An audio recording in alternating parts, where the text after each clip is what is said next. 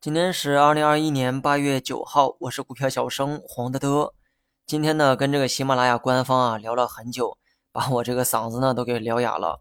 主要是聊了关于洗米团的内容。如今呢，内容变现啊是大势所趋。如果说大家呢也认可我的这个内容，也别忘了加入我的洗米团。一年呢才一千二百块，那么折算成每一天呢就是三块三，比很多人每天的交通费用还要低。那么想了解的朋友啊，可以到喜马拉雅去查看。或者呢，在公众号后台回复六六六也可以。今天这个市场呢，我就简单说两句哈。该说的中午呢也说的差不多了。或者说预判这个东西啊，错了也就错了。但一旦预判了一个方向，没道理三天两头换一遍。我不管这个创业板跌了多少，至少上证主板的确是反弹了。我呢不可能对每个指数、每一只个股啊都做到精准的预判，把我想预判的做对了就好。既然那么多人呢喜欢看这个技术指标，那咱们呢看一看大家最喜欢的指标 MACD。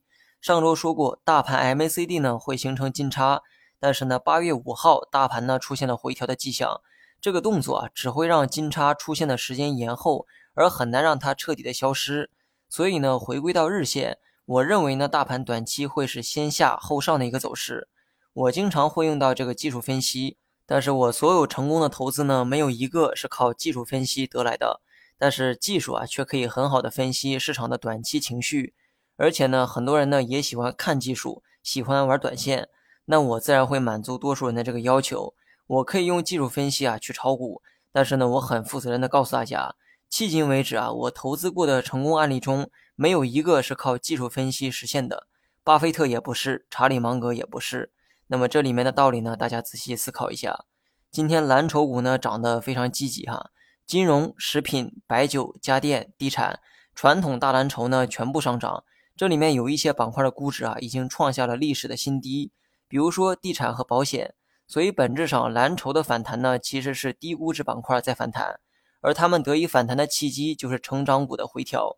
媒体呢一天抨击一个行业，先是教育，然后是白酒、医药和奶粉。如今呢，终于轮到了半导体。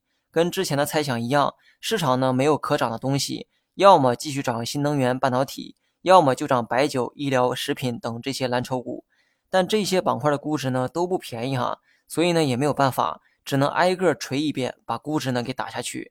先锤的先跌后涨，后锤的先涨后跌，这套流程不正是最近市场的轮动节奏吗？所以呢，看见大涨啊别太兴奋，看见大跌呢也别害怕。没准过两天又轮回去了。那么蓝筹股短期呢，可以按照止跌或者是反弹预期。至于说像半导体、锂电、新能源，也不用太悲观。我觉得这些题材呢，仍会有阶段性表现的一个机会。至于这个大盘嘛，需要留意一下三千五一带的压力。目前呢，需要多观察为主。之前呢，我可一直是保持乐观的一个态度。现在呢，这种预期啊，逐渐转为了中性。这种时候呢，人尽量少做判断，多让市场去做选择。然后呢，我们根据市场的选择再下判断。